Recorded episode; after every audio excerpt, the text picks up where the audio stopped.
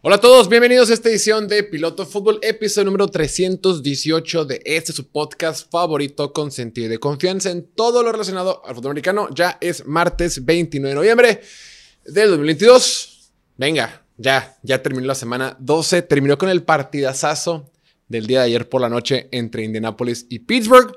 Si quieren eh, escuchar nuestra opinión al respecto, pueden revisarlo en el podcast. Hicimos un podcast que salió justo antes de este, donde hablamos de, ese partido, de todo lo que se vivió lunes por la noche. Y también en TikTok e Instagram subimos videos cortos con una pequeña reacción respecto a ese partido. Pero bueno, el día de hoy me gustaría hablar de algunos temas que quedaron pendientes. Creo que la semana 12 fue una semana muy importante para la NFL. En el sentido del deporte como tal, ¿no? Ya se están empezando a definir los playoffs, ya están empezando a definir los líderes divisionales, quién queda y quién está fuera. Hay una página que les recomiendo mucho que es gratis, la pueden checar, que es 538.com. Así, googleenla, pónganle, escríbanlo en inglés. 538, em, 538 NFL, y ahí te pone cuáles son las probabilidades de acuerdo con un modelo matemático que tienen todos los equipos de pasar los playoffs. Y luego tú puedes ir jugando, es, a ver, si, mi equipo gana acá y pierde acá y este de acá pierde y este de acá gana, te empieza a cambiar las probabilidades. Está, está muy, muy interesante. Lo que estaba revisando, digo, sí, estaba jugando, yo nomás aquí estaba venciéndole. Pero Filadelfia puede asegurar una victoria, perdón, puede asegurar pase a los playoffs. Todos sabemos que van a pasar, ¿no? Pero ya se asegura matemáticamente si ganan este fin de semana en casa frente a Tennessee. Igual, el Kansas City, si gana contra Cincinnati, también asegura eh, meterse a los playoffs, ¿no? Pero bueno, varía. Ahorita, ahorita antes de esta semana, ambos tienen una probabilidad del mayor al 99% de meterse a los playoffs. los equipos que tienen una probabilidad mayor al 99% de meterse a los playoffs ahorita es Kansas, Dallas, Filadelfia. Y luego más abajo está San Francisco y Buffalo con 96. Minnesota tiene 99 y así, ¿no? Son los equipos que vamos a ver en los playoffs. Por ejemplo, Baltimore tiene una probabilidad del 91% de entrar a los playoffs. Con todo y que perdió este fin de semana, tiene una probabilidad alta y un 71% de probabilidad de ganar su división. ¿Por qué? Aunque tenga el mismo récord que Cincinnati, pues Cincinnati tiene un calendario mucho más difícil que el de Baltimore. Baltimore tiene los calendarios más fáciles de todo. De todos. Y el equipo que más probabilidad tiene de ganar el Super Bowl es el equipo de Kansas City con el 23%. Pero bueno, chequenlo, está muy interesante y demás. Ahora, hubo algunas situaciones este fin de semana que no tuvimos chance de hablar el domingo por la, por la noche. Si no han tenido chance de revisar el resumen del domingo, ahí está en YouTube, está también el podcast. Es un capítulo anterior. Eh, hablamos de varios partidos. Hablamos del partido de, de, Rams contra Kansas City, el de Raiders contra Seattle, San Francisco contra los Saints, Hablamos también del Sunday Night Packers Green Bay, Tampa Bay contra Cleveland y demás. En esta ocasión, quería enfocarme en un tema muy puntual del que casi no se habló o casi no se ha hablado en redes sociales. Hubo dos partidos, bueno, hubo dos partidos que se fueron a tiempo extra, el de Tampa Bay contra Cleveland y el de los Raiders contra Seattle. Lo comentábamos el, el domingo, Tampa Bay tiene problemas serios para manejar el reloj. Tuvieron oportunidades de ser un poquito más agresivos o de generar un poquito más de yardas o de puntos, pero entre que no confían en el juego aéreo, entre que no confían en la ofensiva, entre que no sé si no confían en Brady o en la línea ofensiva que está golpeada, o quizá no saben cómo manejar bien el reloj de juego, dejaron mucho, o como dicen los gringos, mucha carne en el hueso. O sea, todavía pueden hacer un poquito más. Y luego con un par de errores defensivos en ese, en ese último, en, los tiempo, en el tiempo extra, pues valió gorro, ¿no? Entonces, ese fue tiempo extra. El de Raiders contra Seattle se fue a tiempo extra, que terminó con esa corrida de 86 yardotas que tuvo Josh Jacobs. Hubo dos decisiones arbitrales que lo comentábamos en, el, domingueando, cuestionables. No, digo que se fueran muy, muy polémicas, pero sí creo que vale la pena que se debatan. Nada más, a final de cuentas, bien por los Raiders que ganaron, consiguieron la cuarta victoria de la temporada. Esos partidos estuvieron muy dramáticos, muy divertidos. Pero hubo dos partidos que terminaron con dos equipos anotando un touchdown en los últimos instantes del partido Y en lugar de patear el gol, en lugar de el gol de campo para empatar y probablemente irse a tiempo extra, en lugar de hacer eso, ambos decidieron jugársela por dos puntos. O sea, por ejemplo, vamos uno por uno. en el caso de los Chargers, por ejemplo. Ay, es que lo tengo abierto, de veras, Torres. A ver. Mm. En el caso de los Chargers, iban 24-23. Anotaron un touchdown de Austin Eckler con 15 segundos en el reloj. Iba Arizona 24 a 23. Y Brandon Staley, el head coach, en lugar de patear el, gol, el, punto extra con, con kicker, con Dicker, Dicker the kicker, pateador. En lugar de hacer eso, el tipo decide jugársela por dos. En rueda de prensa decía Brandon Staley que él quería ganar bajo sus propios términos. Él comentaba que, que habló con su equipo y dijo en esa serie ofensiva, si quedan menos de 40 segundos y anotamos un touchdown, vamos a irnos por dos puntos. Queremos ganar en nuestros términos. Y está bien, ese era agresivo. Estás jugando de visita, la ofensiva ha tenido problemas para mover la pelota. Y si tú tienes una jugada en tu libro de jugadas, en tu playbook, que te gusta mucho, que la entrenaste durante la semana, que la preparaste durante la semana, y sabes qué, esta jugada me encanta y debe de funcionar en una situación así. Mándala, está bien. Yo no tengo problema con que se la haya jugado, porque para empezar es su identidad. Yo en realidad tengo problema cuando no se la juega. Tengo problema cuando no se la juega en cuarta o cuando no es agresivo en partidos de alto, de alto calibre como cuando juega contra Kansas City o partidos divisionales o partidos muy complicados. Ahí es cuando tengo problemas que de repente es un poquito incongruente. Pero si todo el mundo sabe que Brandon Staley es agresivo, si el equipo ya sabe lo que juega, si el equipo ya sabe que a ir con todo, adelante. Ahora, estabas jugando de visita, estabas jugando contra un equipo de Arizona que te estuvo presionando todo el partido, que estuvieron en la cara de Justin Herbert todo el partido, donde Justin Herbert batalló. Sí, tuvo un montón de pases completos, por ahí tuvo una estadística que completó 14 pases completos seguidos. Pues sí, puro pase corto.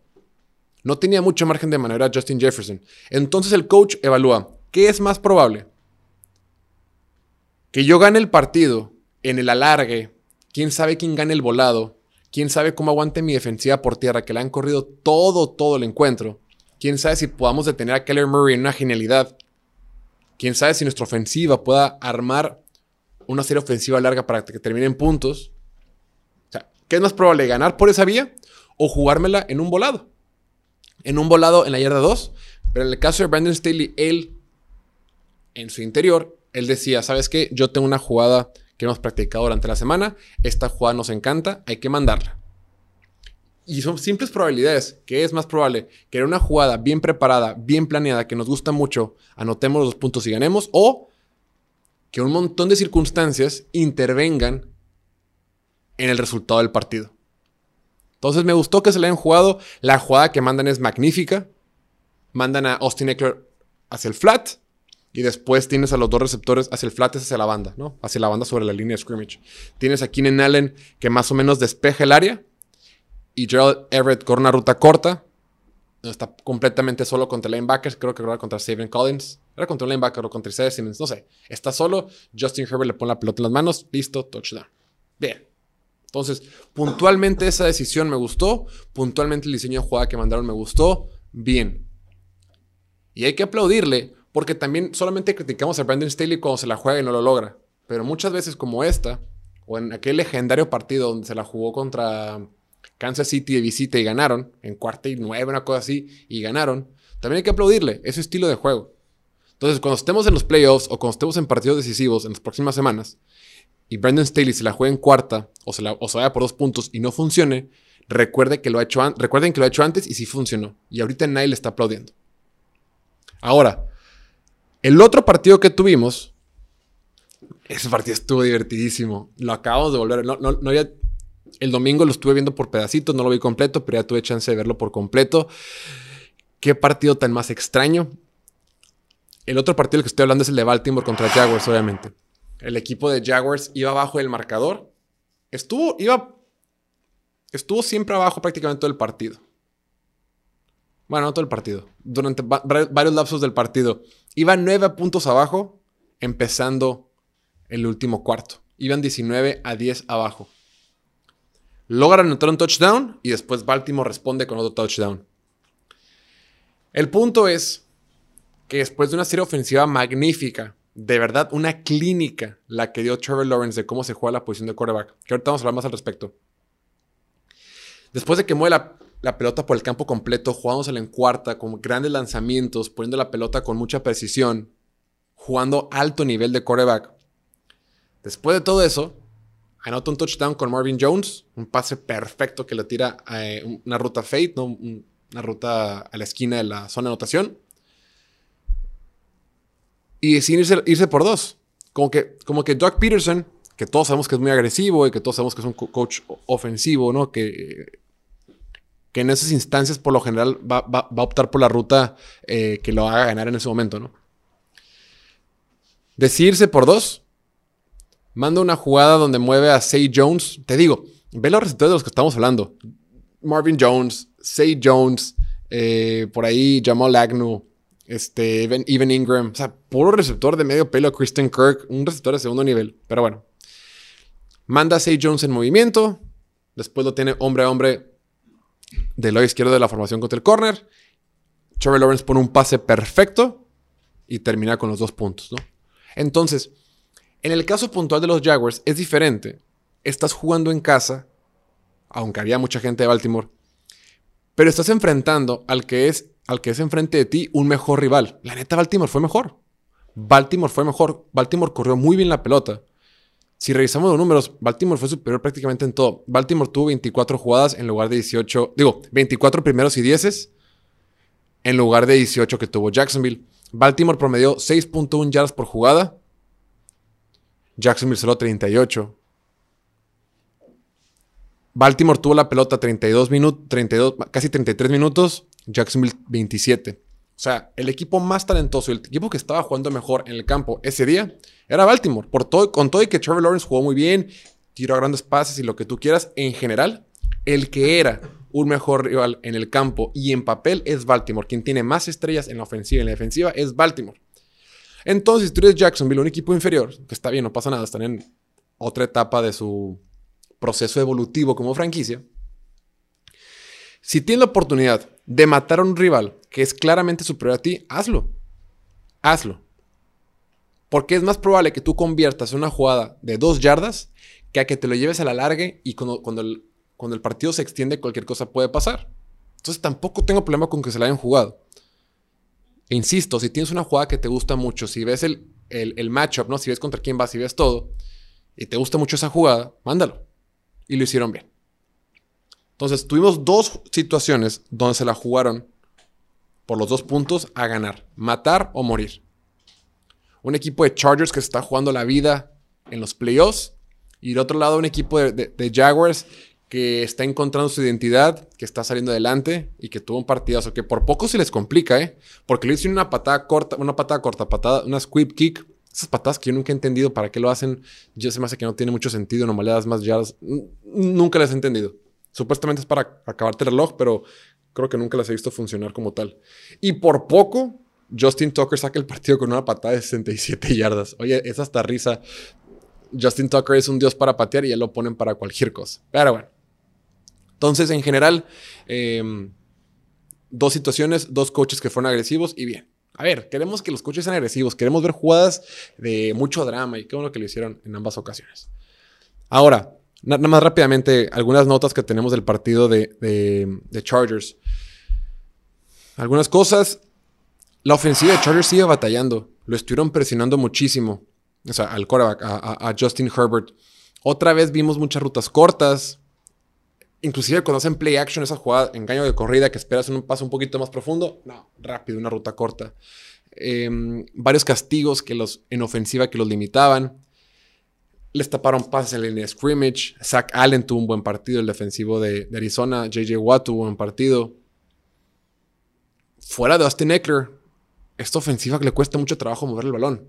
O sea, eh, se sentía que, oye, estuvieron abajo por siete todo el, todo el cuarto cuarto.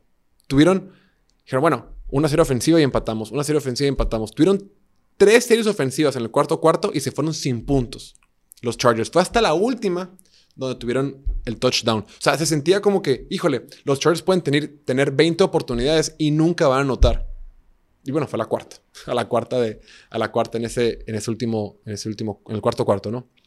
Entonces. Luego, por otro lado, ¿cómo les corrieron? O sea, déjame checar los números.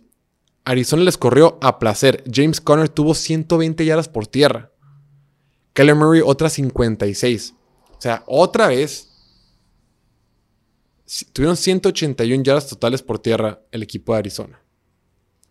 Volvemos a lo mismo una defensiva que permite demasiadas yardas por tierra y una ofensiva que le cuesta mucho trabajo mover el balón. Yo, sigo teniendo mis dudas. Que uno que ganaron los Chargers, que van 6-5, pero las formas me preocupan. Y del otro lado, los Cardenales, que es quizás, híjole, no solo el peor equipo de su división, sino los peores equipos de toda la conferencia nacional. Eh, vienen de ser aplastados acá en México 38 a 10. Ahora regresa Kyler Murray eh, y siguen los problemas. Una ofensiva híjole, yo no sé por qué Cliff Kingsbury se supone que es este gurú ofensivo y demás, muy limitado. Una jugada que se la jugaron en cuarta oportunidad, cuarta y uno. Se la jugaron en cuarta y uno dentro de su propio campo, creo que era, era como 39 más o menos. Cuarta y uno. Hacen un RPO, RPO es la opción de correr o pasar. La opción para correr estaba muerta. La opción para que se quedara la pelota Kelly Murray estaba muerta. La opción para que tirara rápidamente el pase Kelly Murray en el flat no estaba. Entonces tiene que forzar un pase largo al Jerry Hopkins que no estaba. Le preguntaron en rueda, de prensa a Kelly Murray sobre esa jugada. Oye, ¿qué opinas de esa jugada que se la jugaron en cuarta y uno? ¿Quién sabe qué? Y dice, desde el principio esa jugada nació muerta. esquemáticamente estábamos jodidos. Y lo dijo en inglés we were schematically fucked. O, we, schematically we were fucked. Algo así. El punto es que dijo, la jugada estaba muerta, ya había valido madre, no hay opciones. Volvemos a lo mismo. ¿Qué hace Cliff Kingsbury de head coach? ¿Qué hace? Supuestamente es esta mente ofensiva, revolucionaria, revolucionaria, joven, de colegial, que iba a traer cosas nuevas a la NFL. Pues hace puras tarugadas, sin opciones. Esperaban que Kyler Murray en esa jugada sacara agua de las piedras, pero cuando tuvo la pelota ya tenía dos defensivos de los Chargers. DeAndre Hopkins es un dios. El touchdown que tuvo fue impresionante. Luego más adelante una atrapada con una sola mano. O sea, DeAndre Hopkins es un todopoderoso, todo perfecto con él. Pero fuera de él a la ofensiva, híjole, a veces James Conner tiene buen día, a veces no. Hoy fue las pocas veces que hemos visto tanto a Hollywood Brown con DeAndre Hopkins. Mm, no estuvo, no estuvo este Rondell Moore, que también hace falta. Lo comentaba aquí en el estudio, decía, oye, cuando esté Rondell Moore, Hollywood Brown, Johnny Hopkins, pues este equipo tiene buenas armas ofensivas. Y con Zach Ertz, ¿no? Que ya no está. Pero pues las lesiones no han permitido que jueguen todos, En fin. Pasando al siguiente tema. Rápidamente, ¿qué tal? ¿Qué tal mis poderosos Jets? Los J-E-T-S Jets, Jets, Jets de Mike White que tienen marca de 7 ganados y 4 perdidos, que le ganaron cómodamente a los Osos de Chicago. Mike White lanzando para más de 300 yardas, 3 touchdowns sin intercepciones, completando el 79% de sus pases. 31 a 10 sobre los Jets. Ha sido, estadísticamente en métricas de eficiencia, ha sido la mejor actuación para un quarterback de los Jets en las últimas dos temporadas. Mike White tuvo la mejor actuación para un quarterback en la semana 12. O sea, fue el mejor Korak de la semana. Y además fue la mejor actuación de un Korak de los Jets en las últimas dos temporadas. Mike White, cada que entra al campo, hace magia. Qué diferencia. Y luego lo decía, lo decía Robert Sala, el head coach en rueda de prensa. Dice, es que Mike White hace que las cosas fáciles sean fáciles. Hacen que las cosas fáciles se vean fáciles. Porque lo comentábamos, Zach Wilson, híjole, cualquier cosa los piecitos se le empiezan a mover, se empieza a poner muy nervioso, no sabe qué hacer con el balón, empieza a correr como loco atrás de la bolsa de protección. En cambio, Mike White, listo, se planta, pasa con Garrett Wilson, Garrett Wilson, haz tu magia y tú corre para más yardas. Pasa con Elijah Moore, oye, Elijah Moore había estado perdido esa temporada. Encontró a Tyler Conklin, corrió en la pelota con Knight, con Johnson, con Michael Carter, hasta Braxton Berry o tres tuvo dos corridas. La ofensiva funciona. Y ya lo habíamos comentado. El equipo de los Jets es de playoffs. El equipo de los Jets puede competir. Tiene una super defensiva, tiene buenas armas, tiene buenos receptores, tiene buenos corredores. La línea ofensiva, meh. Pero les falta el quarterback. Y no vamos a decir que Mike White Pues no sé qué es Mike White, pero Mike White al menos te da esperanza, al menos te da esperanza para competir. Y eso creo que es lo mínimo que puedes esperar de, de, en la posición de quarterback. Oye, la verdad, el equipo de Jets se había perdido. Decíamos, oye, qué desperdicio de defensiva, qué desperdicio de talentos de receptores y demás, porque tu quarterback simplemente no puede funcionar. Y ahorita, ya con Mike White, pues al menos ya tienes algo de esperanza. O sea, el tipo jugó a un gran nivel, repito, fue el mejor quarterback de la semana y el mejor que han tenido los Jets en las últimas dos temporadas. Cualquier, en cualquier partido, ¿no? Viendo el calendario, la, bronca es, ahorita con este sitio, este sitio de estadísticas de 538.com, dice que los Jets tienen una probabilidad de pasar los playoffs del 51%. Gran tema es el calendario que tienen. O sea, se, enfrentan contra puros equipos de playoff. Bueno, no es cierto. les falta Minnesota, duro, y es en Minnesota. Luego tienen que ir a Buffalo. Después reciben a Detroit, reciben a Jacksonville y tienen que ir a Seattle y a Miami. Cuatro de los seis rivales que tienen son contra equipos que van a estar en los playoffs muy probablemente. Dos son divisionales y el otro es contra un equipo de Detroit que te complica la vida, que tiene, que tiene argumentos ofensivos, y un equipo de Jacksonville con un Trevor Lawrence que acaba de dar, un Trevor Lawrence que acaba de dar el mejor partido de su carrera. Está complicado, pero al menos, al menos hay esperanza para los Jets, quien tienen su marca de 7-4, bien por Mike White. Respecto a Zach Wilson, pues, quién sabe. La gran bronca que hemos visto de Zach Wilson es que no, había, no ha mejorado. O sea, te, te, toman en el draft por tu talento, ¿no? Porque por talento eh, puede ser verde, puede, faltarle desarrollo, lo que sea, pero hay un talento. Pero la gente en la NFL espera que te vayas desarrollando, que vayas mejorando, que vayas progresando un poquito, un centímetro a la vez, como siempre decimos. El tema es que, aunque Zach Wilson de repente mostraba destellos, tuvo partidos contra los dos que tuvo contra Nueva Inglaterra y dices, güey, no has mejorado nada. No hemos mejorado en nada. El hecho de que no haya tenido un progreso en los últimos año y medio, dos años, te indica que, híjole, al menos esperabas ver un poquito de avance y no. Al contrario, algunas hasta eh, se, ha, retrasado. Entonces, si Mike White juega de una manera normalita, funcional de quarterback, se va a quedar. Y no veo por qué Zach Wilson lo tendrían que regresar. Ahora, pues le puede pasar lo mismo que le pasó a Josh Rosen hace un par de temporadas. Josh Rosen lo draftearon el equipo de Arizona, después se fue a Miami, después se perdió y ahorita no, fue con Tampa Bay, con Atlanta, ahorita no sé ni dónde está. Así está la situación. Pero bueno, hasta aquí lo dejamos. Muchas gracias por escucharnos. Eh, suscríbanse, suscríbanse aquí al canal de YouTube y nos vemos el día de mañana en el podcast de preguntas de NFL. Que estén muy bien. Nos vemos. Chao, chao.